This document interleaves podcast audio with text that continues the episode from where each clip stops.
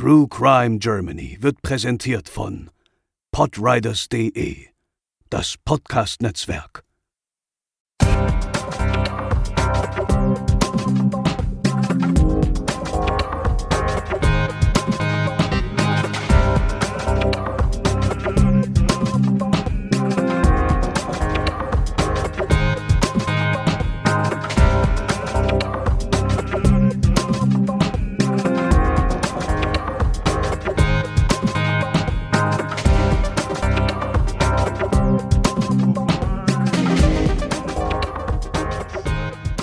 Moin Moin und herzlich willkommen zur 49. Episode von True Crime Germany. Ich bin der Chris, an meiner Seite befinden sich natürlich Lena. Moin. Und André. Hallo. Und wie in unserer ersten Monatsepisode, als wir uns mit dem Schlecker-Entführungsfall beschäftigt haben, wollen wir uns auch in der zweiten Monatsepisode mit weiteren spektakulären Entführungsfällen der deutschen Kriminalgeschichte beschäftigen. Dazu hat jeder von uns wieder einen Fall herausgesucht und den Anfang wird heute André machen. André, welchen Fall hast du uns denn mitgebracht? Bevor es losgeht, noch eine kurze Triggerwarnung vorab. In dieser Episode geht es unter anderem auch um die Gewalt an Kindern. Ja, Chris, bei mir geht es heute um die Entführung und Ermordung von Joachim Göhner. Und mein heutiger Fall, der trägt sich im Jahr 1958 zu. Es war Dienstag, der 15. April im Stuttgarter Stadtteil Degerloch. Der siebenjährige Joachim Göhner lebte hier als Sohn eines wohlhabenden Textilunternehmers in der Löwenstraße 96. Joachim spielte vor dem Haus der Familie, wollte noch seinen Freund Martin besuchen. Das Kindermädchen der Göhners erlaubte es ihm, er solle aber um 12.45 Uhr zum Mittagessen zurück sein. Ja, und lebend gesehen hat ihn seine Familie danach leider nie wieder. Joachim wurde auf dem Weg am Löwenplatz von einem unbekannten Mann auf einem Fahrrad angesprochen. Der Mann erzählte Joachim von einem Ort im Wald, an dem es zahme Rehe gibt, die er streicheln könne. Bis zum Mittagessen würde er ihn wieder nach Hause bringen, denn er habe ja ein Fahrrad. Joachim willigte ein und stieg auf den Gepäckträger. Sie fuhren Richtung Haldenwald zwischen Sonnenberg und Kaltental. Am selben Nachmittag des 15. April meldete sich Familie Göhner bei der Polizei. Ihr Sohn war verschwunden. Und damit geschah die erste Kindesentführung in der Bundesrepublik Deutschland. Das klingt ehrlich gesagt furchtbar. Also gerade als, als Eltern und es erfüllt ja auch die Predigt, was Eltern ihren Kindern ja immer eintrichtern, nämlich geh niemals mit Fremden mit. Mhm. Und du sagst ja schon, dass das Ganze für den kleinen Joachim leider nicht gut ausging. Aber um was ging es denn dem Entführer dabei? Also traf es Joachim wahllos? Ja, genau. Das ist eben die Predigt, die man immer wieder hört. Ne? Hör nicht auf fremde Personen, lass dich nicht ansprechen. Und darauf komme ich auch später nochmal zurück, weil das ist auch nicht ganz unerheblich in dem Fall. Aber folgen wir erstmal der Zeitlinie. Denn äh, nein, wahllos war das Kidnapping Tatsache nicht. Es ging um Geld. Einen Tag nach der Entführung in der Nacht vom 16. April meldete sich der Entführer bei der Familie Göhner und forderte 15.000 D-Mark Lösegeld für die Freilassung ihres Sohnes. Am darauffolgenden Abend, dem 17. April, wird Joachims Vater nach Weihingen gelotst, wo er weitere Anweisungen finden sollte. Allerdings regnete es stark und die Botschaft des Entführers wurde unleserlich gemacht. Zeitgleich ermittelte natürlich die Kriminalpolizei unter der Leitung von Kurt Frei. Diese hatte damals keine Erfahrung mit Kindesentführungen, da so etwas in der Bundesrepublik, wie bereits erwähnt, noch nie vorgekommen war. Solche Fälle waren bisher nur in den USA oder auch bei der italienischen Mafia bekannt. Man hätte sich damals beispielsweise Unterstützung von der im Stuttgarter Raum stationierten US-Army einholen können, doch die Kripo wollte den Fall auf eigene Faust lösen. Da man nach der Sackgasse in Weihingen mit weiteren Anrufen rechnete, setzte man auf Telefonüberwachung, um den Täter zu ermitteln. Und so war es auch. Der Entführer meldete sich mehrfach bei Joachims Vater. Doch es gab Probleme. Zuerst funktionierte die Aufzeichnung technisch nicht korrekt, dann wurde klar, dass der Täter sich von öffentlichen Telefonzellen ausmeldete. Beim darauffolgenden Anruf und erfolgreicher Zurückverfolgung dauerte es circa fünf Minuten, bis die Polizisten bei der richtigen Telefonzelle eintrafen. Da war der Täter allerdings längst wieder verschwunden. Autor Stefan Ummenhofer nennt die Ermittlungsarbeit in dem Fall in seinem Buch Entführt und verloren, Zitat, dilettantisch. Ja, ich glaube, das Adjektiv kann man da wohl auch äh, getrost verwenden. Das muss vor, vor allem auch für die Eltern schrecklich gewesen sein, einfach mit anzusehen, wie die Ermittlungen so ins Stocken geraten. Mhm. Aber André, wie ging es dann weiter? Brachte die Telefonüberwachung denn noch irgendein Ergebnis mit sich? Ähm, ja, absolut. Das müssen furchtbare Tage gewesen sein, klar. Und es wurde eben leider auch nicht besser. Eine Woche nach Verschwinden von Joachim Göhner fand ein Arbeiter am 22. April in einem Tannengehölz im Haldenwald dann tatsächlich die an Händen und Füße gefesselte Leiche des Kindes. Die schreckliche Gewissheit war da, Joachim ist tot. Die Telefonüberwachung spielte noch eine tragende Rolle. Zunächst nahm die Polizei aber kurz darauf erstmal einen Verdächtigen fest. Ein 31-jähriger Mann, der am Tattag, dem 15. April, verschwunden war. Seine Freundin verdächtigte ihn und gab der Polizei den Hinweis. Er hatte jedoch ein wasserdichtes Alibi für den Tattag. Der Mann entging damals nur knapp einer Lynchjustiz durch die inzwischen völlig aufgebrachte Öffentlichkeit. Denn in den Medien und der Bevölkerung wuchs die Kritik an der überforderten Polizei. Vereinzelt forderten Politiker sogar die 1949 abgeschaffte Todesstrafe bei Kindesmord wieder einzuführen. Die Presse forderte nun, die Tonbandaufnahmen der Erpresseranrufe öffentlich im Rundfunk auszustrahlen. Inspektionsleiter der Kripo Kurt Frey gab dem Druck schließlich nach und ließ die Stimme des Anrufers im Radio abspielen. Wer die Stimme kenne, solle sich melden. Es wurde eine Belohnung von 10.000 D-Mark ausgesetzt. Zunächst hagelt es erneut Kritik aufgrund der schlechten Tonqualität der Aufzeichnungen. Dennoch gingen tausende Hinweise aus der Bevölkerung ein und sieben davon führten die Beamten schließlich zum 40-jährigen Aushilfsgärtner Emil Tillmann aus Stuttgart-Degerloch. Tillmann wohnte in der Jahnstraße 49. Das ist nur 500 Meter von Joachims Elternhaus entfernt. Und der 1,55 Meter große gebürtige Rheinländer aus Viersen wohnt zur Untermiete und ist bereits durch diverse Kleindiebstähle bei der Polizei bekannt. 1956 wurde er von seiner Frau geschieden und hatte einen Sohn, zu dem er aber keinen Kontakt pflegte. Die Kripo durchsuchte seine Wohnung und fand eine Gesichtsmaske sowie Schnüre, die nachweislich zu denen passten, mit denen Joachim auch erdrosselt wurde. Auch Teile der schriftlichen Botschaften an die Familie Göhner fanden die Beamten. Da war ja dann die Ausstrahlung der Sprachaufnahmen der richtige mhm. Weg. Also man hat jetzt zwar den Täter gefunden, zumindest sprechen ja alle Indizien dafür, oder? Mhm. Aber ähm, hat er etwas zu seinen Motiven gesagt oder äh, wurde er dann für die Tat zur Rechenschaft gezogen? Ähm, ja, am 11. Mai 1958 legte dann Emil Tillmann ein Geständnis ab, auch wenn einige Details bis heute unstimmig bleiben. Wie bereits erwähnt, ging es offensichtlich um Geld, aber auch um Liebe. Tillmann hatte sich bei einer Kostümparty in eine 48-jährige verheiratete Frau verliebt. Doch die Frau würde ihre Ehe nur aufgeben, wenn ihre neue Beziehung eine stabile finanzielle Basis habe. Mit den 15.000 D-Mark aus der Erpressung wollte er sie zur Hochzeit motivieren. Doch anstatt eben die Zahlungsbereitschaft abzuwarten, habe er sich noch am Entführungstag gleich nach Ankunft im Haldenwald Handschuhe angezogen und Joachim dann erdrosselt. Vier Tage später bestätigte die Polizei auf einer Pressekonferenz die Festnahme Tillmanns. Widersprüchlich war bei Tillmanns Geständnis aber der Befund der Gerichtsmedizin. Diese stellte nämlich fest, dass Joachim noch eine Woche nach der Entführung gelebt habe.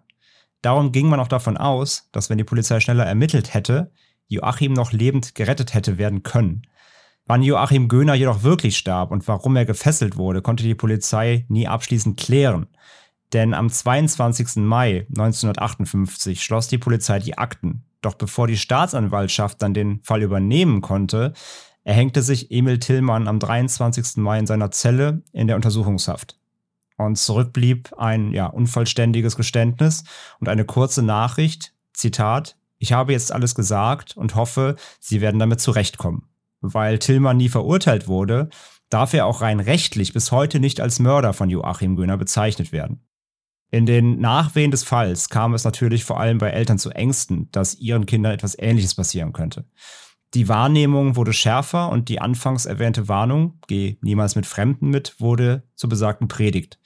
Und der Fall von Joachim wurde daraufhin auch in der Krimireihe Stahlnetz des NDR verfilmt und am 16. Juni 1964 im Fernsehen ausgestrahlt. Ebenfalls Einfluss auf die gesellschaftliche Wahrnehmung des Themas löste der Spielfilm Es geschah am helllichten Tag nach einem Drehbuch von Friedrich Dürrenmatt aus, der nur einen Monat nach der Tat, am 9. Juni 1958 in deutschen Kinos startete und ein sehr ähnliches Szenario damals behandelte. Ist tatsächlich interessant. Ich, also ich weiß nicht, ob ihr den Film gesehen habt. Ähm, der ist ja mit Heinz Rühmann und der mhm. war tatsächlich ist so einer der ersten Filme, an die ich mich aus meiner Kindheit auch erinnern kann, weil ich den damals irgendwie in den 90ern mit meiner Mutter zum ersten Mal gesehen habe und der tatsächlich auch zu meinen liebsten deutschen Filmen zählt und der fasst das Thema eigentlich auch ganz gut zusammen. Auch diese Aufgebrachtheit, von der du erzählt hast, über die Ermittlungsarbeit, also die Aufgebrachtheit in der Bevölkerung, dass äh, dort die Leute gesehen haben, da werden Fehler gemacht bei der Ermittlung. Und das sind ja noch die Sachen, die wahrscheinlich noch nicht mal, also die wir, die du erzählt hast, die wir heute wissen, die damals aber die Öffentlichkeit noch nicht wusste. Ja, genau. Wie viele Fehler da wirklich geschehen sind. Und auch diese, diese Lynchjustiz, die passt ja auch so ein bisschen zu dem anderen deutschen Klassiker, zu M, eine Stadt sucht ja, einen Mörder. Ganz, passt ganz auch richtig, zusammen. Ja. Also das passt alles so ein bisschen, das eine, der eine Film nimmt das so ein bisschen vorweg und der andere betrachtet das so ein bisschen danach. Aber generell finde ich es einfach hier zwei Sachen krass an deinem Fall. Zum einen, dass man eben, äh, du hast erwähnt, dass, dass quasi Tillmann nicht äh, als Mörder bezeichnet werden kann, mhm. rein rechtlich. Das wusste ich zum Beispiel nicht, aber es ist klar, wenn er nie verurteilt wurde. Dann, genau, er äh, konnte eben nie verurteilt werden, weil er in der Untersuchungshaft eben dann den Freitod hier gewählt hat, ja. Ja. Deswegen, aber ich wusste nicht, dass man zum Beispiel nicht trotzdem hätte einen Indizienprozess, aber gut, wenn er sich nicht wehren kann, dann macht das juristisch das ist, natürlich Das ist der Punkt, Sinn, ja. genau, ja. ja. ja. Und die Tatsache eben, dass da so viele Verfahrensfehler gemacht wurden und man das ja irgendwie, ja, zumindest früher hätte aufklären können wie gesagt, es ist halt ein bisschen natürlich spekulativ. Das heißt, man kann natürlich nicht sagen, hätte er sich jetzt irgendwie Hilfe geholt von vielleicht Experten, die sich da schon besser auskennen in diesem Metier der Fälle. Ob es dann schneller zu einer Aufklärung gefolgt hätte, kann man natürlich nicht abschätzen. Das ist eine reine Spekulation, Vermutung aber man hat ihm eben damals vorgeworfen, er wäre da eben sehr engstirnig und möchte halt quasi für eine Aufklärung so ein bisschen den, den Ruhm für die, für die Polizei da auch einheimsen.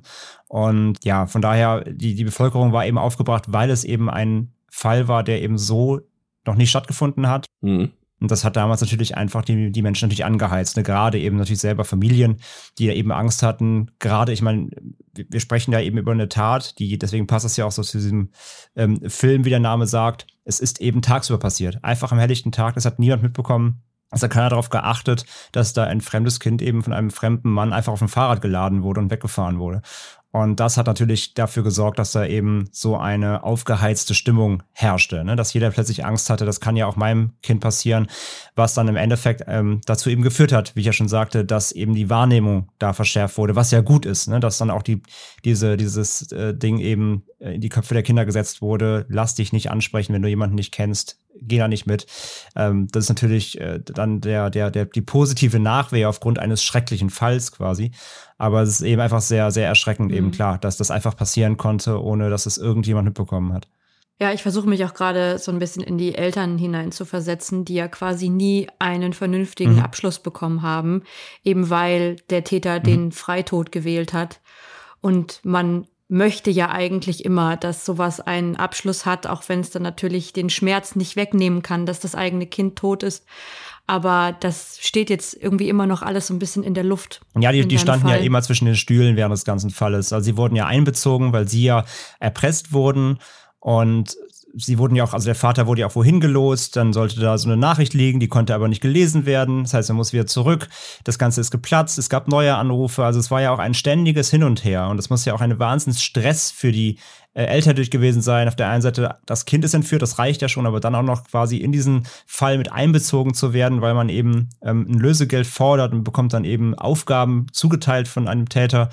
Und man weiß halt ganze Zeit natürlich auch nicht, ja, wie geht's dem Kind natürlich? Und äh, ja, muss eine wahnsinns eine wahnsinns katastrophale Zeit gewesen sein. Und wie du sagst, eine wirkliche Aufklärung, vor allem eine lückenlose gab es bis heute nicht, da eben ein paar Details eben nie benannt wurden seitens von äh, Tillmann. Und ähm, die werden halt auf ewig ja verschlossen bleiben ja, das war, das war mein Fall. Also, wie gesagt, es ist vor allem eben spektakulär, weil es der erste wirklich in diesem, in dieser, nicht der Region, sondern Deutschland oder zumindest in der BRD damals war. Äh, das ist wirklich abgefahren, dieser Fall.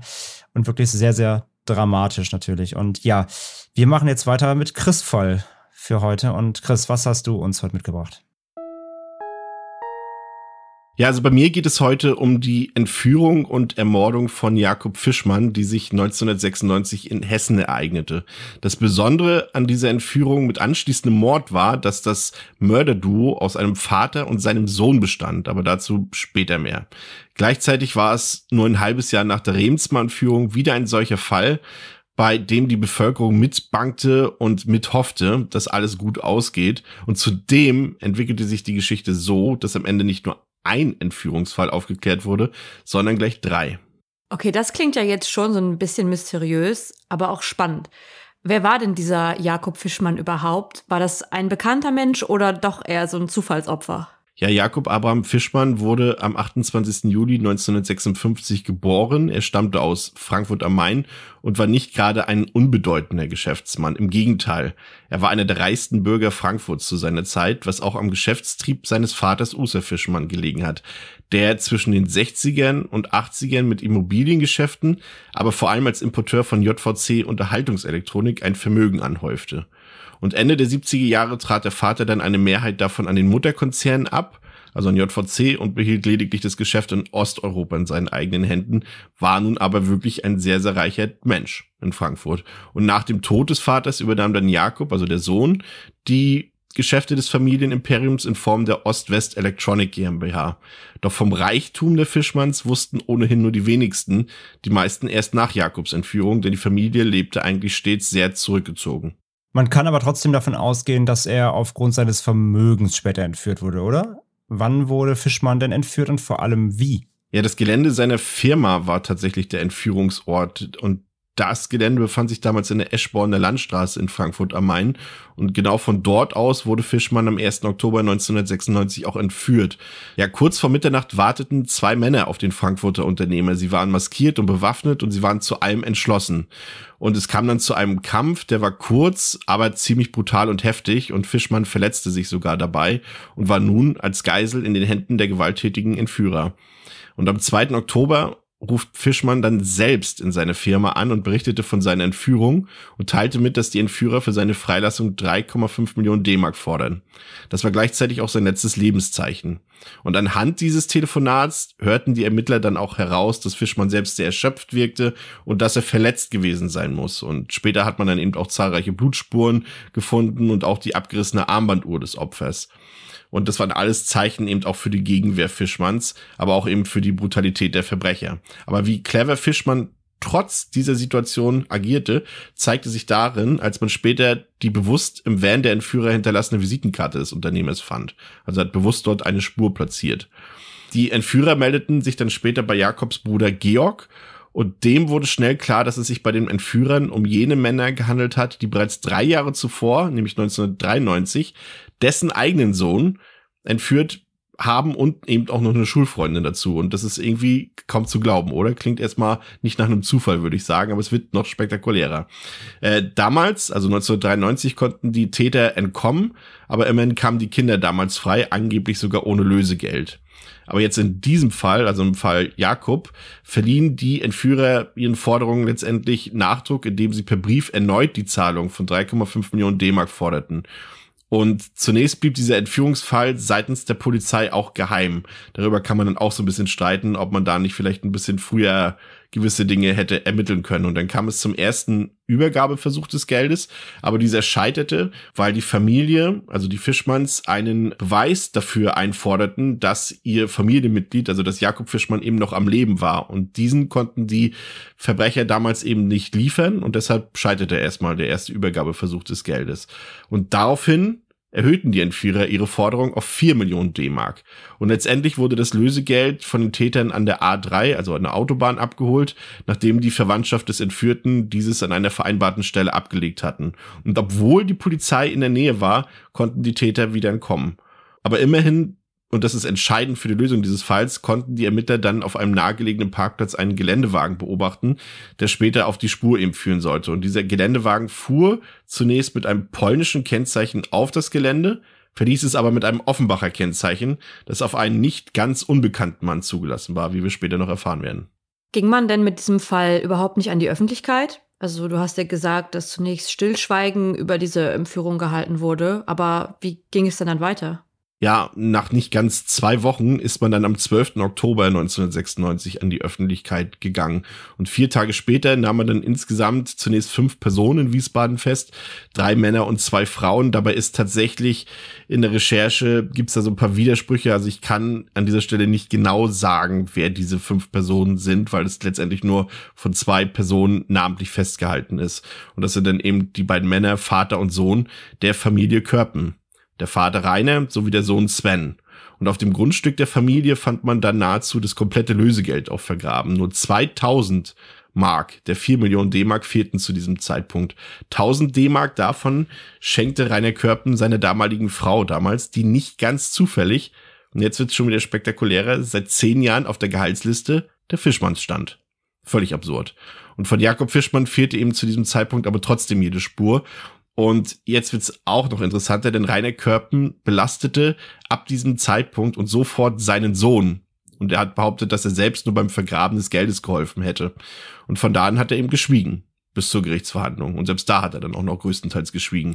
Es gab dann eine große Einsatzgruppe der Polizei, die sich auf die Suche nach dem entführten Unternehmer machte. Quasi jede verfügbare Kraft sollte mithelfen und auch die Medien berichteten rund um die Uhr über diesen Fall. Es gab auch Tornado-Düsenjets, die mit Wärmebildkameras eingesetzt wurden. Aber am Ende führte eben Sven Körpen, also der Sohn, die Polizisten quasi zum Tatort, weil er eben erfahren hat, dass sein eigener Vater ihn belastet. Und dann hat er eben nach und nach ausgepackt. Und der Sven Körpen, der hat dann in, im Verhör sozusagen so ein bestimmtes Waldgebiet im Taunus beschrieben und wurde dann eben auch von den Ermittlern dorthin gebracht. Und am 19. Oktober fand die Polizei aufgrund des Hinweises Körpens dann mit Spürhunden die Leiche des Unternehmers in diesem Waldgebiet bei Reckenroth im Taunus.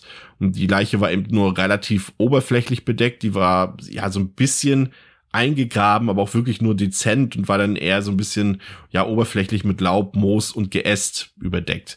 Und der Obduktionsbericht, der ergab später als Todesursache Schläge mit einem stumpfkantigen Gegenstand auf Kopf und Genick. Und eben diese Hiebe haben dafür gesorgt, dass letztendlich der Halswirbel von Jakob Fischmann durchtrennt wurde, was dann eben auch einfach auch für diese Brutalität der oder des Mörders spricht. Dafür kommen wir auch später auch nochmal drauf zu sprechen, wer denn letztendlich wofür verurteilt wurde. Auf jeden Fall, dadurch, dass der Halswirbel durchtrennt wurde, wurde Fischmann eben auch bewegungsunfähig, aber nicht gefühlsunfähig, weshalb er vermutlich, und davon gehen die Ermittler aus, letztlich sehr qualvoll und sehr langsam starb. Und als die Körbens Fischmann am 3.10.1996 in den Wald gebracht haben, war er eben auch noch am Leben. Das konnte auch nachgewiesen werden. Der Vater, also Rainer Körpen, war nun der Hauptverdächtige in diesem Fall. Und mit der Zeit offenbarte sich dann eben auch das kriminelle Doppelleben dieses Mannes. Denn das ist jetzt auch teilweise auch ein bisschen schwer verständlich, weil dort auch sehr viele Personen in diesem Fall eine Rolle spielen. Das sei gleich vorweg gesagt. Also Rainer Körpen war dreimal verheiratet und irgendwie haben auch alle seine drei Frauen und alle seine Liebesgeschichten irgendwas mit dem Fall an der einen oder anderen Stelle zu tun. Denn ein Tag bevor die Polizei damals an die Presse ging, die Polizei hatte ja ohnehin schon diesen Verdachtsfall aufgrund dieses Autos auf dem Parkplatz, von dem ich ja vorhin sprach. Und Körpens zweite Ex-Frau, die damals tatsächlich bei der Polizei arbeitete und hat ihn schon vorher mitgeteilt, dass das Landeskriminalamt Wiesbaden die Daten von Rainer Körpen elektronisch angefragt hat. Also sie hat ihm quasi berufliches Insiderwissen mitgeteilt. Woher wusste die Frau davon? Ja, das kann ich dir sagen. Wie ich eben gesagt habe, also diese Ex-Frau war zum einen eine ehemalige Politesse, wie man ja damals noch zu sagen pflegte, aber sie arbeitete mittlerweile als Angestellte im Geschäftszimmer der Schutzpolizei. Und Rainer Körpen selbst, der stellte sich dann jedenfalls ahnungslos und wollte von seiner ehemaligen Frau wissen, was die Polizei denn von ihm wolle. Und die Frau stellte dann tatsächlich Nachforschung an und wurde dabei erwischt. Sie wurde auch festgenommen, verhört und anschließend fristlos gekündigt. Und später sollte es dann auch noch ein Strafverfahren wegen Verrats von Dienstgeheimnissen gegen sie geben. Aber eine Mittäterschaft konnte jedoch früh ausgeschlossen werden. Also bei allen Verbrechen, die die Körpens begangen haben. Und Körpen selbst ließ sich nichts anmerken. Also der, äh, dem war schon bewusst, dass die Polizei mir jetzt auf der Fährte ist, aber an eine Flucht mit dem Lösegeld hat er nicht gedacht zu dem Zeitpunkt. Du hast ja von diesem Doppelleben gesprochen. Kannst du uns jetzt noch mal genaueres zu dieser Person Rainer Körpen sagen? Ja, so, so einfach war das tatsächlich zunächst nicht. Es stellte sich auf jeden Fall schnell heraus, dass Rainer Körpen vor dem Gesetz kein Unbekannter war, obwohl er im Privatleben eigentlich eher bieder und bürgerlich agierte. Aber die Entführung Fischmanns war eben beispielsweise nicht seine erste, sondern schon seine dritte Entführung. Aber schon viel früher in den späten 60ern und den frühen 70er Jahren machte der Mann auf sich aufmerksam und das alles andere als positiv. So war er zum Beispiel dafür bekannt, dass er mit einem Luftdruckgewehr aus dem Auto heraus auf Passanten geschossen hat, wofür er dann auch verurteilt wurde. Außerdem wurde er verdächtigt, den Keller seines Nachbarn in Brand gesteckt zu haben und nach einem Bordellbesuch 1971 erschoss er im Streit um die Bezahlung einen Zuhälter. Und das Gericht hat Körpen damals freigesprochen, da es in der Handlung von Körpen, Körpen eine Notwehrhandlung sah. Anders sah es dann 1977 aus. Hier war die Sache dann zumindest etwas eindeutiger. Nach einem heftigen Streit über eine Affäre mit einer anderen Frau wirkte, schlug und ertrank er seine eigene Ehefrau in der Badewanne. Und er, das, das zieht sich auch so ein bisschen durch sein verbrecherisches Leben durch. Er versuchte sich einfach immer wieder herauszureden und das gelang ihm auch ziemlich gut. Hier hat er zum Beispiel versucht, die Würgemale am Hals seiner Frau mit, ja, dadurch zu erklären, dass das die Zeichen seiner Wiederbelebungsversuche waren. Also das kann man sich schon gar nicht vorstellen, was für ein Typ das gewesen sein muss, der solche Sachen sich ausdenkt sozusagen. Und es wird noch viel krasser, denn er hat sogar seine eigenen Kinder und darunter war eben auch sein Sohn Sven Körpen, der jetzt hier an der Fischmann-Entführung beteiligt war. Die hat als Zeugen benutzt. Also er hat sie damals von so einer Art Faschingsparty abgeholt und hat dann so getan, als würde er jetzt auch erst entdecken, dass dort seine Frau tot in der Badewanne liegt und hat dann auch die Reaktion der Kinder später als Zeugenaussagen sozusagen benutzt. Also er hat seine Frau umgebracht und hat vor den Kindern aber so getan, oh, was ist denn hier passiert? Also das muss man sich, das kann man sich gar nicht vorstellen. Ja. Wahnsinn. Und äh, der Sven war tatsächlich auch bis, äh, das sei schon mal vielleicht vorweggenommen, viele Jahre vor seinem Tod oder ein paar Jahre nur vor seinem Tod, war er tatsächlich davon überzeugt, dass sein Vater auch nicht der Mörder war. Also der Mörder der Mutter. Und auf die Spur kann man Körpen dann auch aufgrund einer kurz zuvor abgeschlossenen Lebensversicherung in Höhe von 200.000 D-Mark. Und dann ist es halt auch wieder, jetzt kommen wieder sehr viele Sachen. Wir haben ja hier schon öfter bei True Crime Germany über, ja, Gerichtsfehler, Polizeifehler und solche Dinge gesprochen. Und auch hier kann man sich, glaube ich, nicht ganz davon freisprechen. Ich glaube, wenn nur ein paar Sachen hier vielleicht etwas sorgfältiger hätten behandelt würden, dann hätte man vielleicht den Tod von Jakob Fischmann verhindern können, weil Kurze Zeit später bekam eben Körpen schon Haftverschonung und er hatte dann die damalige Geliebte, also über der damals der Streit geführt wurde, die dann sozusagen zu dem Tod seiner Ehefrau geführt hat, äh, die ist dann zu ihm gezogen, aber auch nur für kurze Zeit. Die haben sich dann auch wieder gleich getrennt und seine Geliebte ist dann zu einer Freundin gezogen und kurze Zeit später brannte dann schon dieses neu bezogene Zimmer von seiner Ex-Freundin und auch hier ist der Verdacht wieder auf Körpen gefallen, aber die Beweise sind letztendlich ausgeblieben und er kam straffrei davon. Und 1979 kam es dann endlich zu der Gerichtsverhandlung über den Tod seiner Frau. Und hier wurden dann auch erstmals Details zu dieser zwischenzeitlichen Affäre Körpens mit seiner Beliebten bekannt. Diese war nämlich die Ehefrau eines hochrangigen BKA-Beamten, der in den 90ern sogar mal Polizeipräsident Berlins war. Und Kerpen selbst wird dann eben wegen Körperverletzung mit Todesfolge zu über zehn Jahren Gefängnis verurteilt. Und die angesprochene Lebensversicherung in Höhe von 200.000 Mark, ja, die hat er trotzdem kassiert. Und es geht dann weiter. Er bekommt wieder eine Haftverschonung und zwar bis zur Revisionsverhandlung, weil er natürlich sofort die Rechtsmittel eingelegt hat. Und in dieser Zeit nur bis zur Revisionsverhandlung hat er zum Beispiel mit Komplizen wieder eine ältere Frau überfallen und insgesamt weitere sechs Straftaten begangen. Und das ist insofern wichtig, da seine eigentliche Revision, also sein Revisionsantrag, Erfolg hatte. Das heißt, er, seine, die Strafe hätte sozusagen milde ausfallen müssen. Aber eben aufgrund dieser sechs Straftaten, die er in der Zwischenzeit schon wieder begangen hat, blieb es dann bei dieser Freiheitsstrafe von über zehn Jahren. 1983 ist Körpen dann aber schon wieder im offenen Vollzug und begeht auch munter weitere Straftaten. Das ist ja unfassbar, aber wahr, würde ich sagen. Also Körpen wird quasi dafür noch belohnt, weil sich seine restliche Strafe sogar auf Bewährung aussetzen ließ, da die Straftaten, die er während des offenen Vollzugs begangen hat, nicht als Verstoß gegen die Bewährung gewertet werden kann.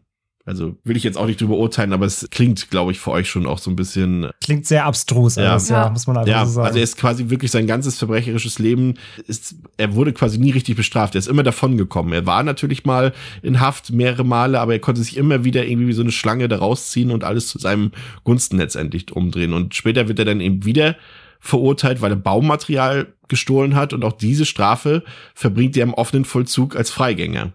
Und äh, er war dann teilweise auch in, in Thailand zwischendurch und bandelte dort auch mit einer Frau an. Er baute ihr ein teures Haus und in der deutschen Heimat hat er ebenfalls ein Haus bauen lassen für 300.000 Mark. Aber es hat sich niemand die Frage gestellt, woher das Geld eigentlich stammte. Ich meine, der war Malermeister. Ich meine, da mal 300.000 Mark ausgeben, hier mal ein paar hunderttausend Mark ausgeben, aber danach hat niemand gefragt. Und äh, irgendwann später arbeitete er dann ausgerechnet als Aushilfsfahrer bei einer Firma, die sich im selben Gebäude befand wie die Firma eines Fleischgroßhändlers, dessen Sohn Körpen im September 1993 entführen sollte. Doch damals kam die Polizei eben nicht auf Körpen, weil sie eben wieder gewisse Beweise nicht ausreichend verfolgt haben. Aber er stand zumindest schon mal im Visier der Polizei. Und ausgerechnet mit Teilen dieses Lösegeldes, also aus Entführung des Sohnes des Fleischgroßhändlers, hat eben Körpen seine Bauprojekte finanziert. Und hätte man damals die Beweise, dass er verfolgt, wäre Jakob Fischmann eben vielleicht noch heute am Leben. Gemeinsam mit seinem Sohn Sven entführte Rainer Körpen damals dann eben auch den Sohn Georg Fischmanns, also von Jakobs Bruder und die Schulfreundin. Und die Kinder kamen, das habe ich ja vorhin schon erwähnt, kamen dann ohne Zahlung eines Lösegelds frei. Dennoch terrorisierten die Körpens die Unternehmerfamilie fortlaufend weiter mit Morddrohungen und dergleichen. Also die Körpens blieben hartnäckig, denn bisher konnten sie ihr besonderes Wissen über die Finanzen. Und es war ja was Besonderes, weil eben nicht jeder wusste, dass die Fischmanns so wohlhabend sind. Das konnten sie dieses Wissen aber bis jetzt nicht wirklich in Geld umsetzen. Und so kam es dann eben zur Entführung Jakob Fischmanns 1996. Und interessant an der ganzen Geschichte ist aber auch die Rolle von Rainer Körpens dritter Ehefrau, die eben viele Jahre und auch zum damaligen Zeitpunkt, wie ich ja bereits erwähnt habe, für Fischmann tätig war. Diese will nämlich von dem Entführungsfall gar nichts mitbekommen haben, obwohl Jakob Fischmann quasi in ihrem eigenen Haus zwei Tage lang gefangen gehalten wurde. Und später stellte man dann fest, dass Fischmann bei seiner Entführung die Maske seines Entführers abgerissen hat, also vom Kopf gerissen hat. Und da wusste er dann, okay, das ist der Mann meiner Angestellten. Also es ist alles wirklich unfassbar vernetzt und ja, wirklich, wirklich kurios. Aber was geschah denn dann, nachdem man die Leiche von Jakob Fischmann gefunden hatte? Und mich interessiert jetzt vor allem noch deinen ganzen Details und Infos, vor allem der Gerichtsprozess und das Urteil. Ja, also zunächst einmal zum Opfer, also zu Fischmann selbst. Der wurde am 22. Oktober 1996, also drei Tage nach dem Auffinden seiner Leiche, auf dem neuen jüdischen Friedhof in Frankfurt am Main neben seinem Vater begraben, der übrigens auch ein Überlebender des Holocaust war. Und die Anteilnahme in der Öffentlichkeit, die war absolut gigantisch. Also es gibt da auch eine, eine Reportage über den Fall drüber und da spricht dann auch jemand vom Friedhof, ein, ein Friedhofsverwalter, und der hat gesagt, das war die größte Beerdigung auf diesem Friedhof seit dem Ende des Zweiten Weltkriegs. Es waren so viele Leute da, die mussten teilweise draußen stehen und zugucken und da wurden Lautsprecher und sowas aufgebaut. Und ja, es kamen sogar die Geschäftspartner von Fischmann aus Japan zur Beerdigung und sie hielten Reden, weil das einfach ein sehr beliebter, sehr sympathischer, sehr charismatischer Mann war, dieser Jakob Fischmann. Ja, und der Prozess gegen die beiden hauptverantwortlichen Täter, der begann ein Jahr später, am 2. Oktober 1997. Und das Urteil wurde nochmal ein Jahr später, am 1. Oktober 1998 gesprochen. Rainer Körpen wurde dabei wegen Mordes und erpresserischen Menschenraubs und der Feststellung der besonderen Schwere der Schuld zu lebenslanger Haft mit anschließender Sicherheitsverwahrung verurteilt. Körpen selbst bestritt seine Taten vor Gericht. Also es gab aber zahlreiche Indizien wie DNA-Spuren an Zigaretten oder eben die Blutspuren Fischmanns auf dem Grundstück der Körpens. Vor allem aber die belastenden Aussagen seines Sohnes Svens führten jedoch zur Verurteilung. In Rainer Körpens Garage fand man auch ein abgetrenntes Verlies, perfektioniert für das Verstecken eines Menschen. Zudem war der Boden frisch weiß gestrichen, was ja, ich meine, wer streicht seinen Boden weiß? Das ist schon sehr ungewöhnlich. Aber auch darunter befanden sich letztendlich zahlreiche Blutspuren. Und auch an der Leiche beziehungsweise an der Verdeckung dieser Leiche fand man Kleidungsfasern von Körpen und man fand heraus, dass bei der Geldübergabe damals so eine Durchgangstür von der Autobahnüberführung mit einem Holzblock blockiert wurde. Und die Analyse daraus, also man kann tatsächlich, das wusste ich auch nicht, jedes Holzstück quasi einwandfrei zuordnen zu anderem Holz sozusagen. Das ist quasi wie ein Fingerabdruck. So, du wisst ja vielleicht selbst, ich wusste es nicht so ganz oder ich habe es vergessen aus der Schulzeit, dass ja eben mit Baumrinden und so weiter, wollen wir nicht in die Tiefe gehen. Auf jeden Fall konnte man herausfinden, dass dieses Holzstück eben aus dem Besitz des Verbrechers stammte. Und diese gesamte Analyse der Spuren dauerte damals über vier Wochen. Hier kamen teilweise auch erstmals neue DNA-Techniken zum Einsatz, die man vorher noch nicht erprobt hatte. Aber wie gesagt, das sind letztendlich alles Indizien, die ja nicht immer für eine Verurteilung reichen müssen. Man fand auch eine Datei Datei auf eine Festplatte, hinter der sich verräterisch der Erpresserbrief Körpens befand, aber der Angeklagte selbst, der spielte die ganze Zeit mit dem Gericht, der spielte mit den Leuten. Also der ließ es anzweifeln und ließ von einem IT-Sachverständiger diese Festplatte nochmal prüfen, denn er wollte damit bezwecken, dass hier eine Manipulation der Spuren seitens der Polizei offengelegt wird. Was natürlich letztendlich eine komplett reine Provokation war. Aber er wollte auch nicht aufgeben, also der Sachverständige hat gesagt, das ist alles einwandfrei, das ist der, der Erpresserbrief, aber Körpen wollte nicht aufgeben und hat dann angeblich sogar äh, versucht, beziehungsweise hat darüber nachgedacht, seinen eigenen Strafverteidiger als Geisel zu nehmen, um in Freiheit zu gelangen. Und dann hat er noch einen weiteren Trick sich ausgedacht, er wollte, hat, hat eine, hat ein psychologisches Gutachten über sich selbst eingefordert. Aber der Gutachter hat dann letztendlich das bescheinigt, was alle wussten, beachtlicher krimineller Ehrgeiz, ein Verbrecher aus Leidenschaft stand in dem Gutachten. Und in dem Gutachten gab es letztendlich keinerlei Zweifel an der Schuldfähigkeit von Körpen. Und das Rückgrat der Anklage war dann eben, wie gesagt, das überraschende, umfangreiche Geständnis des Sohnes Svens, der sich damit endlich von seinem Vater lossagen wollte. Dadurch spielte sich mehr oder weniger auch so eine Familientragödie vor Gericht ab, weil das müsst ihr euch auch mal vorstellen. Das sind immer noch Vater und Sohn. Natürlich sind es beides Verbrecher, aber der Vater hat nichts anderes im Sinn, als sofort nach seiner Belastung seinen Sohn komplett für alles verantwortlich zu machen. Das ist halt auch schon mal, könnt ihr euch ja mal eure Meinung gleich für, für den Anschluss aufheben, ja. Und mhm. äh, vor Gericht wurde dann eben auch gleichzeitig die Entführung von Georg Fischmanns Sohn äh, verhandelt und dessen Schulfreundin, also die erste Entführung von 1993. Und da konnte man dann auch viele Sachen miteinander verknüpfen. Zum Beispiel hatte Körpen mit derselben Polaroid-Kamera die Erpresserfotos damals angefertigt, mit der er auch private Fotos schoss. Also durch das letztliche Urteil, also dem Maximum an möglicher Strafe in diesem Fall, wird Rainer Körpen zum ersten Mal und das habt ihr ja vielleicht auch selbst gemerkt, in seiner Verbrecherkarriere wirklich und angemessen zur Verantwortung gezogen. Aber das hat nichts daran geändert. Reue hat er bis heute nicht gezeigt. Und da er ohnehin die Höchststrafe bekam, wurde zum Beispiel das Verfahren im Entführungsfall des Sohnes des Fleischgroßhändlers gar nicht mehr erst durchgeführt. Man wollte einfach allen einen erneuten Auftritt Körpens vor Gericht ersparen. Ja, und dann blieb eben noch der Sohn, Sven Körpen. Der wurde natürlich trotz seiner Aussagen gegen seinen Vater verurteilt. Er bekam zwölf Jahre wegen erpresserischen Menschenraubs und Beihilfe zum Mord. 2006, also zwei Jahre vor Absitzen der eigentlichen zwölf Jahre, kam Körpen wieder frei und wurde auch, das sagen zumindest die Leute, resozialisiert. Aber man weiß eben auch, dass er sich im Herbst 2010 das Leben nahm. Ja, das war jetzt sehr verwirrend, aber mich interessiert da vor allem eure Einschätzung zu diesem, ja, zu diesem Duo Vater und Sohn, die sich dann auch noch gegenseitig vor Gericht belasten, wo vor allem gerade der Vater ja wirklich auch so eine krasse Rolle einnimmt, einfach gerade bei dem Punkt, den ich erwähnt hatte, dass er seine Kinder dort vorgeführt hat, da damals nach dem nachdem er seine Frau ermordet hat. Das sind einfach Dinge, das ist einfach ein Verbrecher durch und durch. Berufsverbrecher, Lebens, Lebenseinstellung Verbrecher, würde ich sagen. Da ist nichts zu machen, glaube ich. Von Grund auf böse, könnte man sagen. Ja, ich finde halt vor allem dieses, ich hätte es nicht besser sagen können, dass dieses Gutachten, ne, krimineller Ehrgeiz, ja. also so viel Energie aufzubringen, über Jahre immer wieder Böses zu tun, Schlimmes zu tun.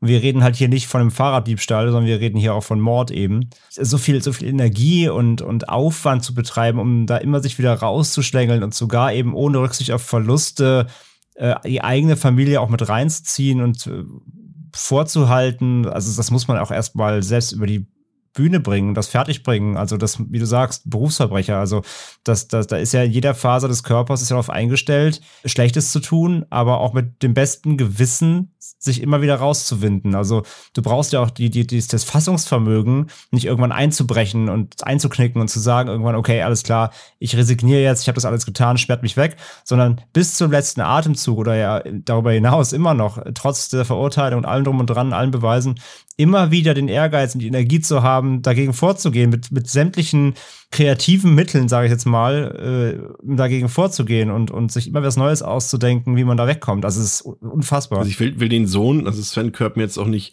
unnötig in Schutz nehmen. Lena, aber ich glaube, du hast es, glaube ich, wenn dein Vater so kriminell ist und du beim aufwächst und du das alles mitbekommst und er dich ja letztendlich auch dazu auffordert, da mitzumachen. Ich glaube, da besteht gar nicht die Möglichkeit, da auszusteigen und sich selbst zu emanzipieren von dieser Vaterfigur, oder? Nee, also den Gedanken hatte ich jetzt tatsächlich auch die ganze Zeit. Also ich hänge noch so ein bisschen an dieser Szene, dass er seine, seine Frau umbringt und dann die Kinder da reinholt und so tut, oh mein Gott, was ist denn hier passiert?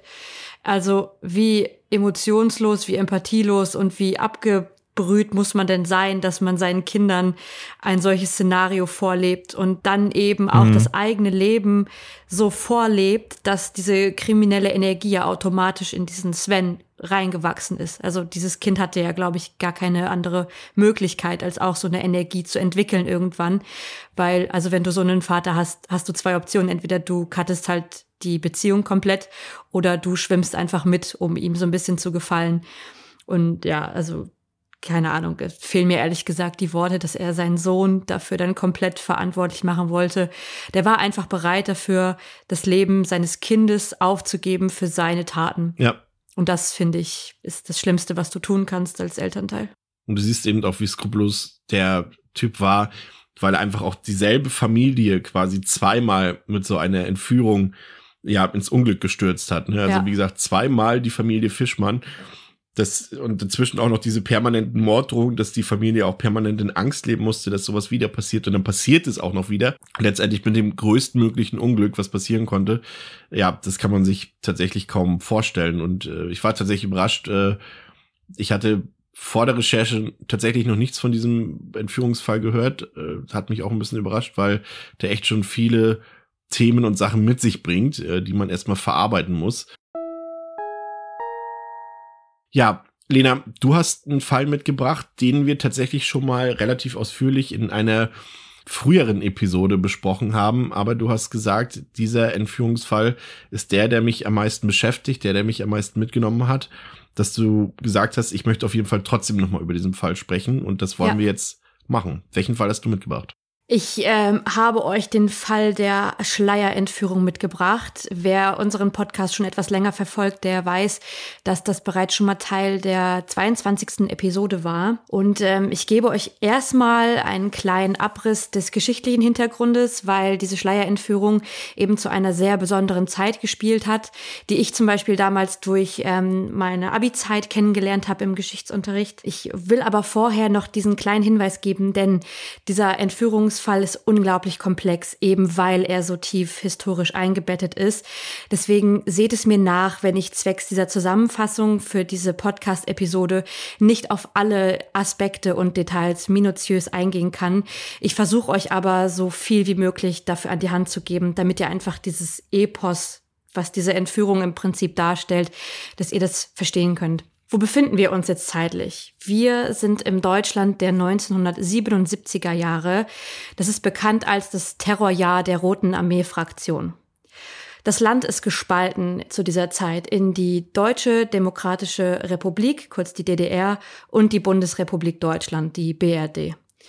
Sie ist getrennt durch eine Mauer, geprägt von etlichen politischen Unruhen und ist quasi das Echo eines vergangenen Krieges.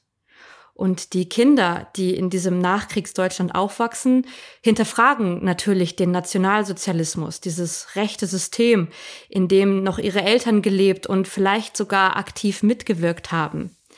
Es herrschen wirklich diverse Unruhen. Es gibt unglaublich viele Studenten, die auf die Straße gehen und protestieren ob ihrer Unzufriedenheit. Und ein Schlüsselereignis ist der Tod des Studenten Benno Ohnesorg bei einem dieser Proteste, der nämlich am 2. Juni 1967 von dem Polizisten Kuras erschossen wurde. Dieser wurde später übrigens aufgrund fehlender Beweise freigesprochen, was die ganze Situation im Prinzip nochmal weiter anfachte. Und dies legte auch unter anderem den Stein für die linksextreme terroristische Vereinigung, anfänglich noch als Bader-Meinhof-Bande oder Bader-Meinhof-Gruppe, später aber als Rote Armee-Fraktion, kurz RAF oder auch RAF bekannt. Ich gebe euch jetzt mal einen kurzen Einblick in diese Vereinigung, denn sie ist unglaublich wichtig für den Fall, den ich euch ja jetzt heute mitbringe. 1970 wurde sie unter anderem von Andreas Bader, Gudrun Enslin, Horst Mahler und Ulrike Meinhof gegründet.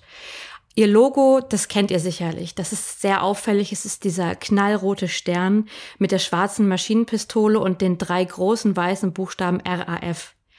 Die Namensgebung war übrigens abgeleitet von der sowjetischen Roten Armee. Sie ging, wie ich eben erwähnt habe, eben aus einer Studentenbewegung der 60er Jahre hervor und die sich stark machte für die Entfaschisierung der Polizei, die Emanzipation der Menschen und der Beendigung der Ausbeutung durch den eigenen Staat. Also sie protestierten quasi gegen den Kapitalismus und stellten die Existenz des bürgerlichen Staates in Frage und betrachteten den Nationalsozialismus dabei sehr, sehr kritisch. Und das taten sie nicht nur mit Worten, sondern auch mit dem bewaffneten Kampf. Während ihrer Existenz war die RAF verantwortlich für 33 oder 34 Morde. Der Grund, warum man hier unklar ist, ist, weil laut Oberlandesgericht Stuttgart nicht klar erkennbar war, wem die Erschießung von Edith Kletzhändler am 19. November 79 zuzurechnen ist. Die 56-Jährige wurde nämlich bei einer Auseinandersetzung zwischen der RAF und der Polizei durch einen Schusswechsel getötet. Zählt man sie jetzt nicht dazu, sind es 33 Todesopfer, die die RAF zu verantworten hat. Und diese Todesopfer waren insbesondere Führungskräfte aus der Politik, der Wirtschaft und der Verwaltung. Es waren aber auch deren Fahrer. Natürlich hatten die meisten von ihnen sicheren Geleitschutz auf ihren Wegen. Es waren Polizisten dabei, Zollbeamte, amerikanische Soldaten. Sie alle waren quasi im Visier dieser Terrorgruppe. Zudem kam es zu mehreren Geiselnahmen, Banküberfällen und Sprengstoffattentaten und eben zu der heutigen Entführung, nämlich der Schleierentführung. Und die bringe ich euch jetzt quasi ein bisschen näher. Ja, da ich ja selbst schon mal über den Fall gesprochen habe, weiß es ja natürlich auch noch ganz gut. Aber vielleicht kannst du noch mal kurz zusammenfassen, was neben all diesen Straftaten, die im Laufe der Zeit von der RF begangen wurden, eben diese Schleierentführung so besonders gemacht hat. Ja, was die Schleierentführung im Endeffekt so spannend und besonders gemacht hat, ist, dass sie prägend war für die deutsche Staatskrise, auch bekannt als der deutsche Herbst. Der deutsche Herbst war ein riesiges Trommelfeuer im Herzen unserer Republik und viele kennen diesen Fall vielleicht so wie ich noch aus der Schule oder dem Studium oder vielleicht auch unserer äh, 22. Episode. Und auch ich kannte diesen Fall eben noch vage und wollte nochmal in dieses Stück Geschichte eintauchen, was ich unglaublich spannend fand. Und bevor wir uns jetzt anschauen, was diesen deutschen Herbst dann quasi ausgelöst hat, schauen wir uns erstmal die Person Martin Schleier an. Der wurde geboren am 1. Mai 1915 in Offenburg in Baden-Württemberg. Während der NS-Zeit ist er Teil der Hitlerjugend und später im Nationalsozialistischen Deutschen Studentenbund und am 1. Mai 1937 trat er sogar der NSDAP bei. Schleier war also sehr eingebunden in die Politik Adolf Hitlers. Er studierte ab 1933 Jura an der Universität Heidelberg, welches er auch mit dem Staatsexamen beendete. 1939 promovierte er in Innsbruck zum Doktor der Rechtswissenschaften. Im selben Jahr heiratete er Waltrude Ketterer, mit der er vier Söhne bekam. Zum Zeitpunkt seiner Entführung ist er Arbeitgeberpräsident und Wirtschaftsfunktionär und daher auch eine entscheidende Persönlichkeit im deutschen Staatssystem zu dieser Zeit und deswegen auch ein klares Ziel der RAF. Wie kam es denn dann zu der Entführung einer ja so prominenten Person? Er wurde ja sicher, wie du auch schon benannt hast, sehr sicher rund um die Uhr von Personenschutz bewacht, oder nicht? Ja, auf jeden Fall. Also er bekam zu jeder Zeit Personenschutz. Und selbst die Medien wussten ähm, in diesem Jahr, dass äh, Hans-Martin Schleier unter Umständen treffen könnte bei den Opfern, die sich die RAF eben aussuchte. Also es stand sogar in der Bildzeitung, dass Hans-Martin Schleier sich äh, auf jeden Fall ein bisschen darauf vorbereiten müsse, dass er von der RAF ins Visier genommen würde. Und wir haben es jetzt, Montagabend, den 5. September 1977, kurz nach halb sechs in Köln. Schleier ist auf dem Weg in seine Wohnung mit dem Auto. Er hat einen Fahrer und hinter ihm ist Personenschutz aber trotzdem wird er seine Wohnung nicht mehr erreichen. Denn die RAF hat in diesem Jahr bereits in der sogenannten Offensive 77 zugeschlagen. Darunter versteht man eine Abfolge an Terroranschlägen über das Jahr verteilt.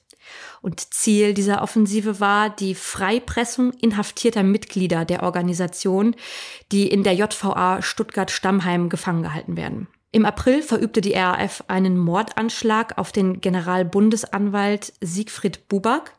Bei einem misslungenen Entführungsversuch im Juli erschießen die Terroristen den Dresdner Bankchef Jürgen Ponto.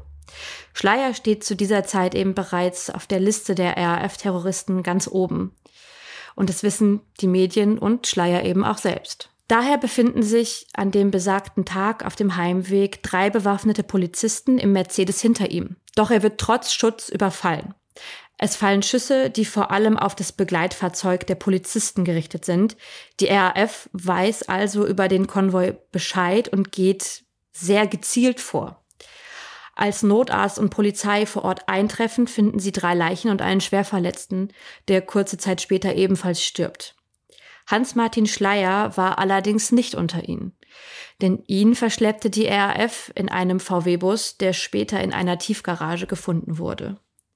In dem Bus fand man eine Nachricht, die lautete, wenn nicht alle Fahndungsmaßnahmen unterblieben, würde Hans-Martin Schleier sofort erschossen. Ein Erpresserbrief, der nicht lange unbeantwortet bleiben sollte. Denn der damalige Bundeskanzler Helmut Schmidt verdeutlichte in einer Fernsehansprache, dass der Staat mit aller notwendiger Härte antworten müsse auf diese Entführung. Daraufhin entbrannte der größte Polizeieinsatz in der Geschichte der Bundesrepublik. Wirklich tausende Polizisten wurden mit der Suche beauftragt, Grenzübergänge und Fahrzeuge kontrolliert, aber alles vergebens. Ja, das klingt nach einem wahnsinnigen Kräftemessen zwischen der Bundesregierung und der RAF. Konnte man denn eine Spur aufnehmen und wie lange hatte die RAF denn Schleier in ihrer Gewalt? Also insgesamt war Schleier 43 Tage in den Händen der RAF.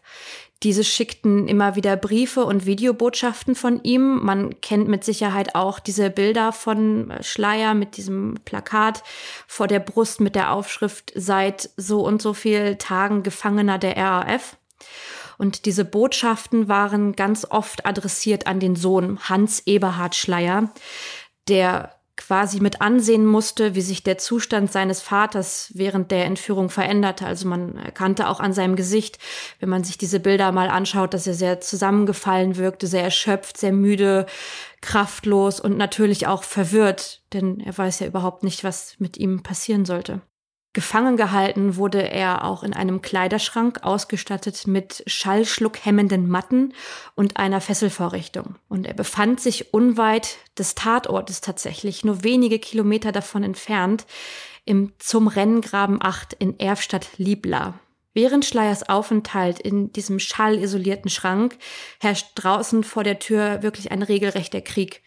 Der Krisenstab des Bundeskanzleramtes in Bonn versucht täglich mehr Zeit zu gewinnen. Und dabei sind sie dem Gefängnis von Schleier so nah. Also ich habe das mal auf Google Maps nachverfolgt. Die Entfernung zwischen dem Bundeskanzleramt und dem Renngraben 8 beträgt nur etwa 26 Kilometer. Er wird quasi unter der Nase der Regierung gefangen gehalten, was vielleicht auch so ein bisschen gewollt war von der RAF als Zeichen von, Guckt es euch an. Wir sind eine kleine Gruppe, ihr seid der große Staat und wir halten einfach euren Wirtschaftsfunktionär vor eurer Haustür gefangen. Und ein äh, Hinweis eines Polizeimeisters bezieht sich sogar äh, auf die Wohnung, in der er gefangen halten wurde, nämlich Wohnung 104. Das heißt, man wusste sogar schon in etwa, wo er hätte gefangen sein können. Allerdings versickert dieser Hinweis aufgrund der damals noch sehr verzweigten Meldewege der Polizei. Also erlischt dieser kleine Hoffnungsschimmer, den man jetzt natürlich als, wow, das ist das beste Indiz, was jemand haben kann, der erlischt leider. Ja, und von all dem ahnen die Ermittler ja auch noch nichts. Und wie geht's dann weiter mit seiner Entführung? Und haben sie ihn dann in ein neues Versteck gebracht? Ja, also er wird nicht äh, die ganze Zeit dort in dieser Wohnung 104 im Renngraben festgehalten, denn kurze Zeit später wird Schleier wahrscheinlich auch aus Sicherheitsgründen in ein neues Versteck nach Den Haag in die Niederlande gebracht. So ist er natürlich deutlich außer Reichweite und jede bisher erlangte Spur zerrinnt wie Sand in den Händen der Ermittler und Ermittlerinnen. Bei einer Schießerei kommt ein niederländischer Polizist durch die Hand des RAF-Terroristen Knut Volkerts ums Leben. Und Volkerts weiß um den Aufenthaltsort von Schleier und wird verhört. Doch er bleibt stumm. Selbst als das BKA ihm eine Million D-Mark und eine neue Identität anbietet, verrät er nichts von diesem Aufenthaltsort. Er bleibt der RAF treu. Und die RAF bringt natürlich so ein bisschen durch Volkerts quasi aufmerksam geworden, Schleier derweil nach Brüssel. Und das ist auch sein letzter Aufenthaltsort bis zu seinem Tod. Und wenn man glaubt, die Spitze dieser Entführung erreicht zu haben, der irrt sich leider. Denn ab jetzt nimmt dieser Entführungsfall so extreme Ausmaße, dass die Person Hans-Martin Schleier sogar ganz kurz in den Hintergrund rückt. Denn was jetzt passiert, nimmt ein gesamtes Passagierflugzeug in die Hände dieser Terroristen. Mehrere Mitglieder der RAF setzten sich jetzt nämlich nach Bagdad ab und nahmen Kontakt zu einer palästinensischen Terrorgruppe, der Volksfront zur Befreiung Palästinas Generalkommando auf. Am 13. Oktober 1977 entführten vier palästinensische Terroristen die Lufthansa-Maschine Landshut und zwangen sie zur ersten Landung in Rom. An Bord waren zu der Zeit 86 Passagiere und fünf Besatzungsmitglieder. Die Forderungen sind 15 Millionen Dollar und die Freilassung von elf RAF-Mitgliedern und zwei Palästinensern. Schnell drohen die Entführer mit dem Erschießen erster Geiseln und im Flugzeug spielen sich grauenhafte Szenarien ab. So werden zum Beispiel den Geiseln Nummern gegeben, mit denen sie sich der Reihe nach morgens zum Erschießen melden sollten. Und man muss sich das jetzt mal vorstellen, ähm, draußen sind etwa 40 Grad und in so einem Flugzeug mit Geiseln ohne gute Versorgung wird der Zustand derer eben weiterhin drastisch verschlechtert. Und über Zypern wird die Landshut weiter nach Dubai dirigiert. In Aden im Südjemen erschießen die Terroristen dann den Piloten Jürgen Schumann und fliegen die Maschine aus eigener Hand weiter nach Mogadischu, die Hauptstadt von Somalia. Was quasi als Entführung eines Mannes anfing, führte nun zu einer weltweiten Schockstarre. Die Augen aller waren plötzlich auf diese Lufthansa-Maschine Landshut gerichtet und niemand wusste, was mit den Geiseln passieren würde, ob sie noch mehr Menschen erschießen, außer nur den Piloten Jürgen Schumann. Sogar Papst Paul VI. bot sich als Geisel im Austausch gegen die Flugzeuginsassen an. Die Landshut sollte die letzte Hoffnung auf die Freilassung Hans-Martin Schleiers sein. Denn der Sohn zieht vor das Bundesverfassungsgericht und bittet um einen Austausch. Die Bundesregierung jedoch ist nicht bereit für den Austausch und schickt stattdessen Staatsminister Hans-Jürgen Wischnewski zu Verhandlungen nach Mogadischu. Was war der Plan dahinter?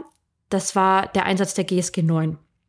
Und diese tritt auch tatsächlich am 17. Oktober 1977 ein. Der Einsatz ist mehr als heikel und die Unsicherheit ist groß, denn ein Fehler sorgt dafür, dass die komplette Lufthansa-Maschine in die Luft gejagt wird und damit die Geiseln sterben. Und sie bieten den Geiselnehmern das versprochene Geld an. Aber es ist ein Hinterhalt. Am 18. Oktober, also einen Tag später, kurz nach Mitternacht, macht sich die GSG 9 bewaffnet auf die Mission, die Geiseln der Landshut zu retten. Sie laufen nachts zu der Maschine und bringen Leitern außen an das Flugzeug an verschaffen sich also einen Zugang ins Innere. Und ähm, man hat da Erfahrungsberichte gelesen, dass auch gerade die eine Stewardess, die in dem Flugzeug saß, hatte das Gefühl, sie hätte etwas gehört, irgendwie ein Knacken oder so ein Ziehen an der Maschine und hatte in dem Moment einfach Todesangst, was jetzt passieren könnte. Ist das die Rettung? Was ist, wenn die Terroristen jetzt darauf aufmerksam werden? Aber es gelingt tatsächlich. Die GSG 9 kommt in die Landshut. Sie schießen und töten dabei drei der vier Geiselnehmer an Bord. Die vierte Geiselnehmerin wird indes nur schwer verletzt. Man kann es sich vorstellen, die Maschine ist frei, die Geiselnehmer sind tot, über alle Wege eilen die Geiseln nach draußen, über die Notausgänge, die Flügel, es ist ihnen alles recht, nur um dieses Gefängnis Landshut nach fast fünf Tagen zu verlassen. Alle, eben bis auf der Pilot, haben diese Aktion überlebt, manche erlitten Verletzungen. Bader, Enslin und Raspe, die Mitglieder der RAF, die inhaftiert waren in der JVA Stammheim, nahmen sich noch am 18. Oktober das Leben, nachdem sie von der Befreiung der Maschine erfahren haben. Das war also quasi auch für sie so der letzte Strohhalm, um nochmal durch eine Erpressung, durch eine Geiselnahme freizukommen. Und Hans-Gerhard Schleier, der Sohn, dem wird unterdessen bewusst, dass die gescheiterte Geiselnahme der Terroristen und der Selbstmord der RAF den Tod seines Vaters bedeuten würde. genauso ist es dann im Prinzip auch eingetroffen. Man fand seine Leiche ebenfalls noch am 18. Oktober 1977 am Grenzgebiet zwischen Frankreich und Belgien im Kofferraum eines Autos. Und diese Ereignisse gingen eben als deutscher Herbst in die Geschichte ein. Es ist der Anfang vom Ende der RAF. Viele Sympathisanten dieser Gruppe wandten sich ab und Helmut Schmidt plagten bis zu seinem Lebensende die Mitschuld an Schleiers Tod. Und damit endet mein heutiger Entführungsfall. Ja, äh, danke Lena, dass du das nochmal äh, für uns zusammengefasst hast. Ich finde halt vor allem interessant, dass ja, das ist jetzt ja schon sehr lange her und trotzdem, du, du hast natürlich gesagt, es ist der Anfang vom Ende der F gewesen, äh, in der Form, wie wir sie damals kannten oder wie wir sie aus Geschichtsbüchern kennen. Aber das ist natürlich auch immer noch Mitglieder, vor allem eben Mitglieder aus der dritten Generation gibt, zum Beispiel eben Ernst Volker Staub und äh, Burkhard Garweg, die eben auch unter anderem mitverantwortlich an, an diversen Morden sind, zum Beispiel an dem Chef der Deutschen Bank, Alfred Herrhausen 1989, nach denen halt immer noch gefahndet wird. Also auch bei Aktenzeichen XY und auf, ich weiß zum Beispiel, auf bei der vorherigen Arbeitsstelle hingen auch Pla Suchplakate oder Fahndungsplakate aus äh, von den Leuten. Also es gibt immer noch Leute, die sich der RF zugehörig fühlen und ja. nach denen gefahndet wird. Und das finde ich interessant. Und was ich auch interessant finde, ist halt eben, äh, wir sind ja quasi alle sehr ja, mittlerweile Hamburger oder ehemalige Hamburger. Und dass natürlich auch Hamburg damals auch in den 70er Jahren, vor allem in den frühen 70er Jahren, auch eine Hochburg war für die RF. Ne? Also viele der Mitglieder stammen aus Hamburg und haben auch von Hamburg aus agiert, als zum Beispiel irgendwie, ich glaube, es war 72 müsste das gewesen sein, als in der Hamburger Innenstadt ja auch im Springergebäude auch Bomben explodiert sind und 38 Menschen verletzt wurden und sowas. Also da hat auch unsere Wahlheimat hier auch eine, eine starke Verbindung zu. Aber was mich mal interessieren würde, André, weil deine Meinung kennen wir noch gar nicht dazu, weil du ja eben damals in der Produktion der Folge über den deutschen Herbst nicht beteiligt warst und jetzt ja auch noch nicht zu Worte gekommen bist. Hast du eine Verbindung mit diesem Fall? Mm, das heißt Verbindung, also jetzt nicht, äh, wie du sagst, ich Wahlheimat Hamburg, beziehungsweise jetzt seit einem Jahr ja auch nicht mehr direkt, zumindest nicht mehr ähm, im, im, im Zentrum, sondern nur noch ein bisschen außerhalb. Aber natürlich äh, beschäftigt man sich damit und natürlich kennt man den Fall, aber tatsächlich auch so manche Details, die jetzt Lena heute nochmal hier auch uns erzählt hat, waren mir so auch noch nicht komplett bekannt.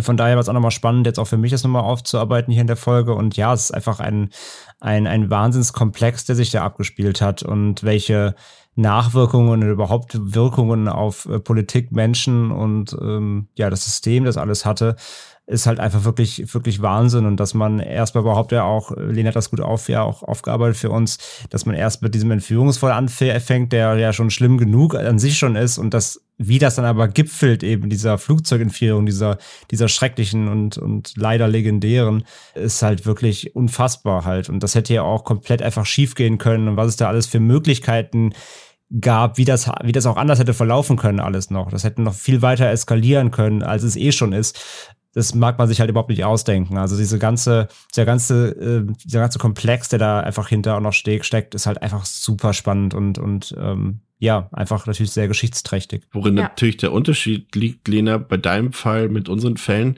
sind natürlich die Motive und Beweggründe. Ne? Bei, in Andres Fall und in meinem Fall ging es ja letztendlich äh, tatsächlich einfach nur um Geld. Aber deine Entführung ist ja quasi, dein Entführungsfall ist eine, ein politischer Entführungsfall. Genau, politisch und eben auch, um die Inhaftierten da frei zu bekommen.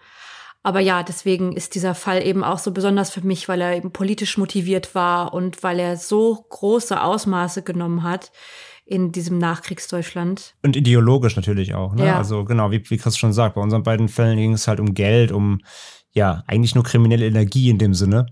Und das ist natürlich was, was deutlich Größeres, was, was du hier behandelt hast heute, klar. Ja, und wie eben auch aus so einer Studentenbewegung eine so organisierte Terrorgruppe werden konnte, die 33 Menschen das Leben kostete, und zwar wichtigen Menschen, beschützten Menschen, die das deutsche System mitgeprägt haben und die auch von diesem System gestützt und geschützt wurden wie die es geschafft haben, also allein wie die Entführung vonstatten ging, dass man da ganz gezielt eben erstmal die Polizisten, also den Geleitschutz ausgeschaltet hat, dann eben den Fahrer, um dann Hans-Martin Schleier zu bekommen. Das ist unglaublich, wie, ja, wie geplant die waren und wie, wie kalkuliert das alles war von denen. Ja, sind wir ein bisschen an die Schlecker-Entführung, ne? Die zwar in einem anderen Rahmen, da war natürlich die, die Opfer jetzt nicht in dem Sinne so beschützt, aber auch da dieses Kalkül, was da manche an den Tag legen können, um sowas wirklich durchzuführen mit einer Raffinesse, möchte ich jetzt, ohne das natürlich zu beschönigen, sagen, ähm, wie das durchführen können, ohne eine entsprechende Ausbildung, sage ich mal, oder, oder einen entsprechenden Background, sondern sich das wirklich ähm, selbst auferlegen. Das war ja bei der Steckerentführung von der Präzision dieser, dieser Straftaten einfach ähnlich. Ähm, das ist erschreckend, ja. Ja. Ja, das soll es für heute gewesen sein. Ähm, unser Entführungsmonat in Anführungszeichen. April ist damit zu Ende. Ihr könnt schon gespannt sein, mit welchem Hauptthema wir uns im Mai beschäftigen werden. Und bis dahin wünschen wir euch eine ruhige Zeit, bleibt entspannt und bleibt vor allem sicher. Bis zum nächsten Mal bei True Crime Germany mit Chris, André und Lena. Auf Wiederhören. Tschüss. Tschüss.